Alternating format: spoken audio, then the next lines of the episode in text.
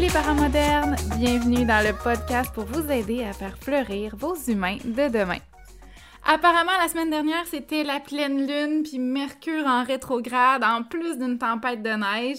Bon, moi, je sais pas trop ce que ça veut dire, je connais pas tellement les planètes et l'astrologie, sauf que mes enfants, eux, avaient l'air de le savoir en maudit, parce que notre semaine était vraiment hyper chaotique, on se sentait tous bizarres, on avait tous la mèche un peu trop courte. Euh, J'espère que votre semaine s'est passée un peu mieux que la mienne, mais de ce que j'ai compris sur les réseaux sociaux, j'étais pas la seule à vivre une semaine vraiment de marde. excusez l'expression. Euh, on a décidé de garder les enfants à la maison euh, encore un peu plus longtemps. Puis euh, le télétravail, les enfants à la maison à temps plein, j'avoue que c'est un défi de taille qui joue beaucoup sur ma patience. Je me mets beaucoup de pression sur les épaules avec Wikid. Il faut quand même que, je continue à avancer, à créer du contenu, à travailler sur les formations, à travailler sur euh, tous les projets qu'on a. Fait que, veux, ça me cause beaucoup de charge mentale. Mais c'est ça, je sais que vous aussi, vous êtes plusieurs. Ah, je dis pas ça pour me plaindre en passant, je fais juste vous partager euh, euh, mes pensées. Puis je sais que vous aussi, vous êtes plusieurs à avoir, eu une semaine bizarre. Fait que j'espère que c'est mieux terminé. Puis ben, je vous envoie plein d'ondes positives pour euh, commencer la semaine en force. Alors bon lundi tout le monde, je vous souhaite une super belle semaine. Mais au moins, le positif dans tout ça, euh, il y a eu du positif quand même, là, je veux dire, ça n'a pas juste été des, moments euh, difficiles, mais ça m'a apporté beaucoup d'inspiration pour des sujets de podcast. La semaine dernière, euh, j'ai parlé de la chicane entre les enfants qui était mon irritant du moment. Puis, ben, j'avais envie de poursuivre la lancée de la semaine dernière, puis de poursuivre avec les irritants de parents sur plein d'autres sujets. J'ai fait un petit sondage sur Instagram, puis j'ai eu beaucoup de retours de parents bien irrités par ben des comportements. Fait que je vais m'attarder à vos suggestions dans les prochaines semaines. Je trouvais, que vous aviez tous des super belles suggestions. Fait que c'est de ça qu'on va parler. On va parler euh, de, de plein de beaux sujets que je vais vous présenter euh, plus à la fin. Donc, écoutez jusqu'à la fin pour voir euh, quels seront les sujets des prochaines semaines. Et j'ai aussi décidé de faire ça un peu plus short and sweet que d'habitude parce que, bien, premièrement, je suis un peu surchargée de travail, mais aussi parce qu'avec le temps, je me suis rendu compte que mes podcasts duraient comme de plus en plus long. C'était de plus en plus long, tu sais, alors que initialement, ce que je voulais faire, c'était des podcasts de 15-20 minutes. Euh, fait que je vais revenir à ce que je voulais faire initialement parce que je sais que mon intention à la base était super bonne, puis c'était de faire des podcasts qui étaient courts. Bref, parfait pour euh, tous les parents qui sont pressés. Je sais que vous êtes occupés, je suis occupée aussi, fait que je vais essayer de rendre les podcasts un peu plus short and sweet pour euh, que ce soit un peu plus accessible. Donc voilà, cette semaine, je m'attarde au sujet euh, du deuxième irritant qui est l'enfant peau de colle. Je ne sais pas si vous avez un enfant peau de colle à la maison.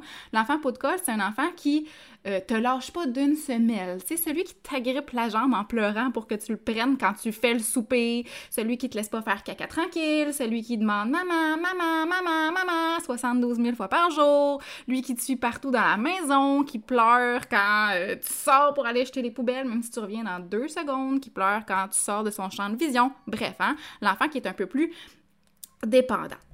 Bon, peut-être que ton enfant euh, fait quelques-unes de ces choses-là sans toutes les faire. Euh, peut-être que ton enfant fait ça des fois, mais pas à tous les jours. Peut-être que ça arrive occasionnellement. Dans tous les cas, c'est vrai que ça gosse! Puis ça va arriver particulièrement avec les enfants plus petits, là, vers 15, 16 ou 18 mois, euh, parce qu'ils sont dans leur dernière phase d'anxiété de séparation, puis on pourra en reparler un peu plus tard.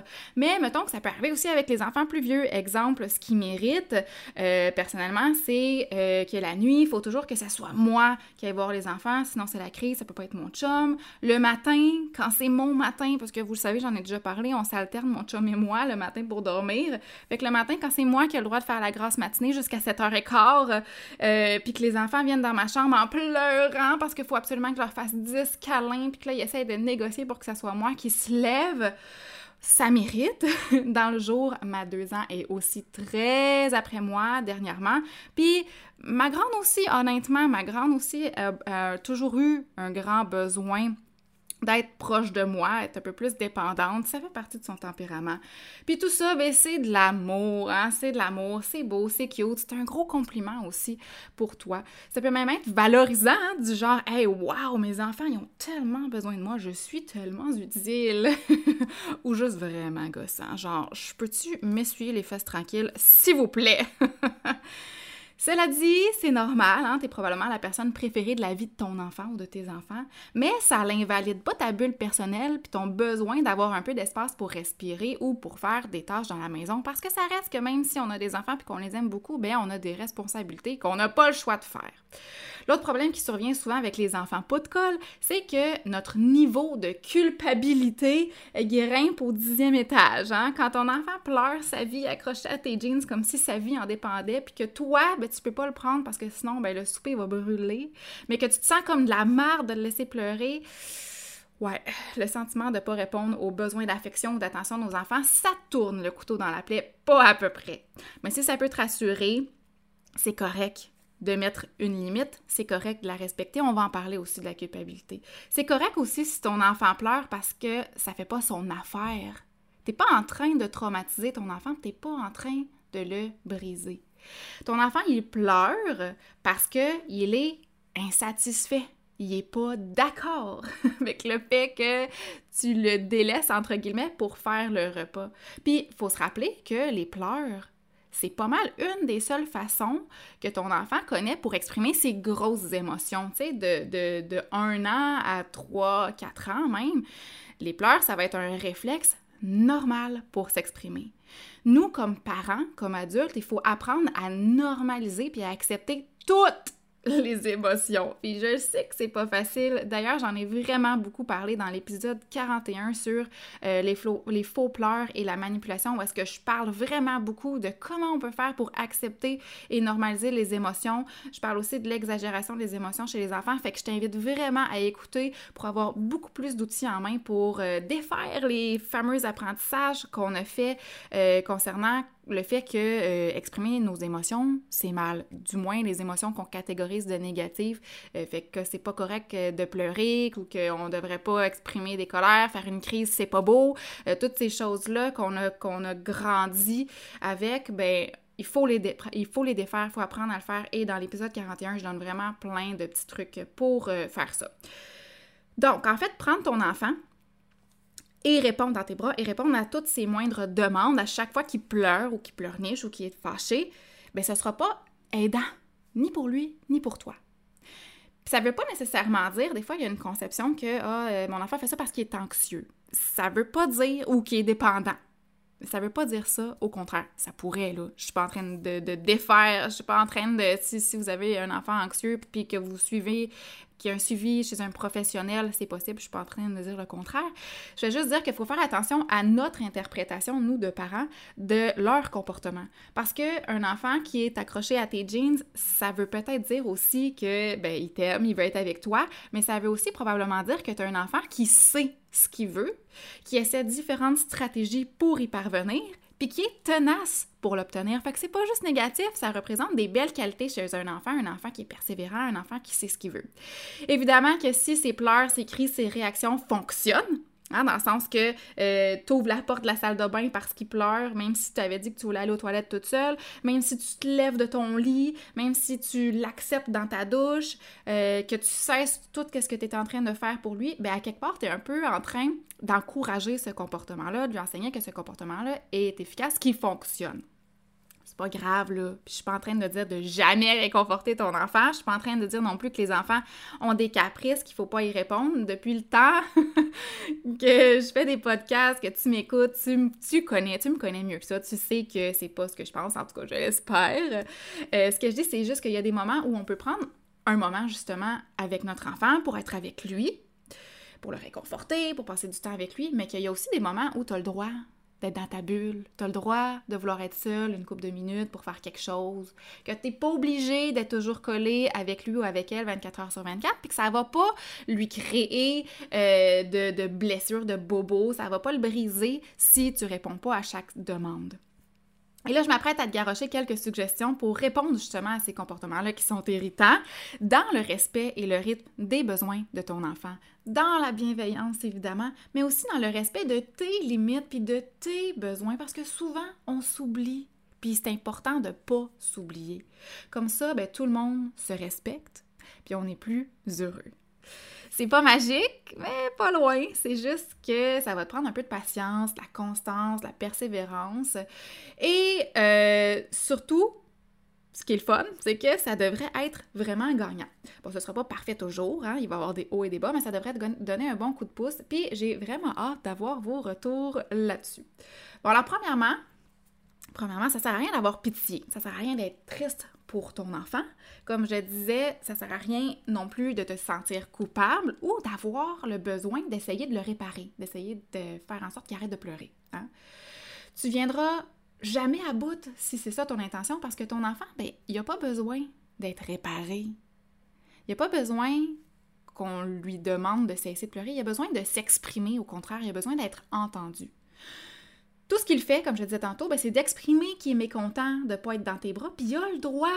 La plupart des adultes, on pleure pas pour ça parce qu'on a un cerveau mature, on est capable de s'auto-réguler nos émotions, mais pas tes enfants. Donc, je le répète, c'est un comportement qui est normal. Oui, ça, ça nous irrite quand nos enfants pleurent, mais il faut comme faire abstraction de ça et se dire que c'est totalement normal. Donc, la première étape, ben, c'est d'accepter. Accepter que ton enfant soit pas content, accepter que ça fait pas son affaire, que tu sois occupé, puis accepter aussi que de mettre ta limite, ça veut pas dire rejeter ton enfant. T'es pas en train de le rejeter, t'es pas en train de pas lui donner de l'amour, t'es pas en train de pas répondre à un besoin d'affection, t'es en train de mettre une limite saine de la vraie vie parce que le souper, là, my darling, il se fera pas tout seul.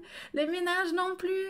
Parce qu'il y a d'autres enfants dans la maison, puis parce que tu as des besoins aussi, tu as une intimité à toi aussi, puis que ça fait partie des apprentissages qu'il doit faire. Alors ici, on veut normaliser l'émotion ressentie par l'enfant, la valider pour qu'il se sente accepté, qu'il se sente normal et tout simplement le laisser s'exprimer. Donc, on veut faire sentir à l'enfant qu'il a le droit d'avoir de la peine ou d'être déçu, qu'il a le droit d'avoir envie d'être collé sur toi et que tu l'entends, que tu le comprends, mais que ça se peut qu'en ce moment, tu n'es pas disponible au moment où lui, il le souhaite, puis que c'est normal que tu aies une limite. Tu peux donc lui dire quelque chose comme Tu aimerais ça que j'arrête de faire le souper pour être avec toi? Je comprends mon amour. Ou euh, t'es pas d'accord que j'aille à la toilette toute seule. Je comprends. Puis là, ben, on adapte notre phrase à la situation en disant juste t'es pas d'accord, je comprends, puis bon, on nomme la situation. Donc, on accepte puis on valide qu'est-ce que l'enfant ressent. La deuxième étape, c'est d'exprimer ta limite ou ton besoin. C'est de rajouter j'ai besoin d'être seule quelques minutes, je vais revenir te revoir après. Ou faut que je prépare le souper, le four est chaud, tu peux pas rester à côté de moi, c'est dangereux. Ou euh, ben maman, faut qu'elle aille prendre sa douche. Je recommande pas de dire de parler à, maman. On a souvent ça comme réflexe, mais euh, Essayez d'utiliser le plus souvent possible le je. Euh, ça va donner un super beau modèle de langage pour votre enfant. Mais vous voyez, je l'ai fait moi-même. Ça arrive, je le fais aussi, puis c'est bien correct. Mais on essaye de penser, quand vous y pensez le plus souvent possible, on essaie de parler au je, tu, il, nous, vous, il. Parce que c'est comme ça qu'on parle quand on va à l'école, puis quand on est adulte. Donc, je dois préparer le souper, le four est chaud, tu peux pas rester à côté de moi, c'est dangereux. Ou je dois aller prendre ma douche puis me préparer pour aller travailler. Euh, on pourrait dire. Euh, j'ai un appel important à faire, puis j'ai besoin de parler dans un endroit calme. Quelque chose comme ça. Fait qu'on exprime qu'est-ce qu'on doit faire à l'enfant, un peu le pourquoi on peut pas tout arrêter pour être avec lui en ce moment. Ça n'a pas besoin d'être complexe ni d'être un monologue, euh, juste une phrase simple comme comme si un peu comme si votre enfant vous demandait tu fais quoi maman ou euh, pourquoi tu peux pas jouer avec moi maman. OK? Puis si ton enfant pleure à chaudes larmes à chaque fois que tu sors de ton champ de vision, ce qui arrive généralement avec les plus petits, entre un an et deux ans, à cause justement de l'anxiété de séparation. Puis aussi, ben, l'anxiété de séparation est aussi causée par le fait que la notion de permanence de l'objet, hein, ce qui fait que l'enfant comprend que euh, même s'il te voit pas, il sait que tu n'as pas disparu. Ben, il y a un stade où l'enfant n'a pas encore acquis ça. Euh, donc, euh, pour lui, quand il ne te voit plus, tu as disparu. Donc, c'est là qu'il y a un peu une espèce d'anxiété, une insécurité qui s'installe. Mais c'est pas parce que notre enfant vit ça, il est dans cette phase-là, qu'on doit interrompre toutes nos activités dans le but justement de, traîner notre enfant avec nous un peu partout, ou de réparer notre enfant qui est inquiet de plus nous voir. Donc, encore une fois, on normalise, puis on valide qu'on l'entend, qu'on le comprend. Puis d'ailleurs, s'il entend ta voix, ben euh, c'est un peu aussi pour le préparer à, pour l'aider à comprendre ben, que t'es pas disparu. Hein? Je vois plus ma maman, mais je l'entends, donc elle est encore à quelque part. Alors, on peut simplement rassurer verbalement notre enfant, même si t'es pas dans la même pièce, en disant quelque chose comme « Je suis dans la salle de bain, mon amour, je termine d'essuyer les fesses à ta sœur, puis je reviens après. » Quelque chose comme ça. Donc, mais ça veut pas dire que ça va nécessairement calmer les larmes de ton enfant que ton enfant va arrêter de pleurer. Mais on se rappelle que les larmes, les pleurs sont normales, puis qu'on ne veut pas non plus les éliminer. C'est correct, on les accepte, on laisse notre enfant pleurer, en sachant qu'on va revenir dans une minute ou deux, puis qu'on va pouvoir, il va nous voir, puis probablement que la situation va euh, arrêter d'elle-même. Dans le fond, l'enfant va te revoir, ça va le rassurer, OK, il va arrêter de pleurer, puis à un moment donné, bien, il va passer par-dessus ça, puis ça va être terminé. Troisième étape, fais confiance à ton enfant. Ton enfant, il peut comprendre ta limite. Il peut apprendre à la respecter aussi. Même s'il pleure un peu, même s'il boude un peu, même s'il est fâché, même s'il fait une petite crise, il est en train de vivre son émotion de façon acceptable, puis ça fait partie du processus. Toi, il faut juste que tu sois persévérante puis constante dans ta limite. Si tu veux faire pipi tranquille, achète pas la paix à ton mi-pipi, à la boîtier, ouvre pas la porte quand ton enfant, même si ton enfant pleure en arrière de la porte, on respire on le laisse exprimer son émotion. On se rappelle que ces émotions ne nous appartiennent pas, que ça fait partie d'un processus sain qui est en train de s'exprimer. Et on persévère, on, attend que ça passe. Puis éventuellement, là, ton enfant le fera plus parce qu'il va comprendre que ta limite, elle est là pour rester. Lui, il a le droit d'être malheureux de la situation, il pas malheureux dans la vie en général, il est juste pas d'accord avec ce qui se passe, puis bon, ça le rend malheureux pour 10 secondes. Puis mais toi aussi, tu as le droit d'aller faire pipi tranquille, tu as le droit de faire tes choses. Je sais que c'est difficile, mais faut que tu poursuives qu'est-ce qu'il est en train de faire, faut que tu poursuives ta limite. Interromps surtout pas ce que tu dois faire pour répondre à son besoin d'attention dans l'immédiat. Oui, il a peut-être envie d'avoir de l'attention, oui, il a peut-être envie d'avoir de l'amour, de la chaleur humaine. Mais on s'entend là que ton enfant, c'est pas Harry Potter qui vit en dessous des escaliers non plus, hein? Je suis certaine que ton enfant grandit dans un milieu aimant, chaleureux, où il y a tout plein d'attention, où il y a tout plein d'amour, il y a tout plein de câlins. Je suis à peu près certaine que à l'heure du souper, là, où il s'accroche à ta jambe comme si sa vie dépendait, en dépendait puis qu'il t'a pas vu depuis, qu'on dirait qu'il t'a pas vu depuis 15 ans, ben, je suis sûre qu'il a reçu de l'amour puis de l'attention pendant sa journée, le matin, quand il est revenu de la garderie. Puis tu sais, je suis pas en train de dire non plus d'ignorer ton enfant pendant tout le reste de la soirée non plus, puis de jamais le consoler, hein? tout ce que je dis, c'est que en ce moment, si tu es en train de faire quelque chose, ben, c'est parce que c'est important que tu le fasses, que ce soit pour toi ou pour faire le repas ou pour les autres enfants dans la maison ou peu importe. Ton enfant, il est capable d'attendre. Donc, on termine ce qu'on doit faire, puis ensuite, on peut le prendre dans nos bras, on lui fait un, gros câlin, on essuie ses larmes, puis on passe, si le moment est approprié, un bon 10 minutes avec lui. Mais si tu es en train de préparer le repas, puis là, c'est l'heure de souper, bien, on prépare le repas, on soupe, on se regarde dans le blanc des yeux, on jase ensemble, on échange, puis après le souper, on ramasse, puis ça, c'est encore la même affaire. Peut-être qu'il va encore une fois pleurer, puis regarde, non, c'est correct, on ramasse, puis il va attendre, puis après avoir ramassé, après avoir mangé, après avoir fait le souper, ben là, on prend un bon 10 minutes avec lui, one-on-one, lui ou elle, je parle au masculin, hein, mais c'est juste pour faciliter euh, mon podcast, vous aurez compris. Euh, donc, on passe un bon 10 minutes avec lui, one-on-one, à faire une petite activité où là, il y a toute son, ton attention pour remplir ta petite jauge, sa petite jauge plutôt, euh, d'amour et d'attention.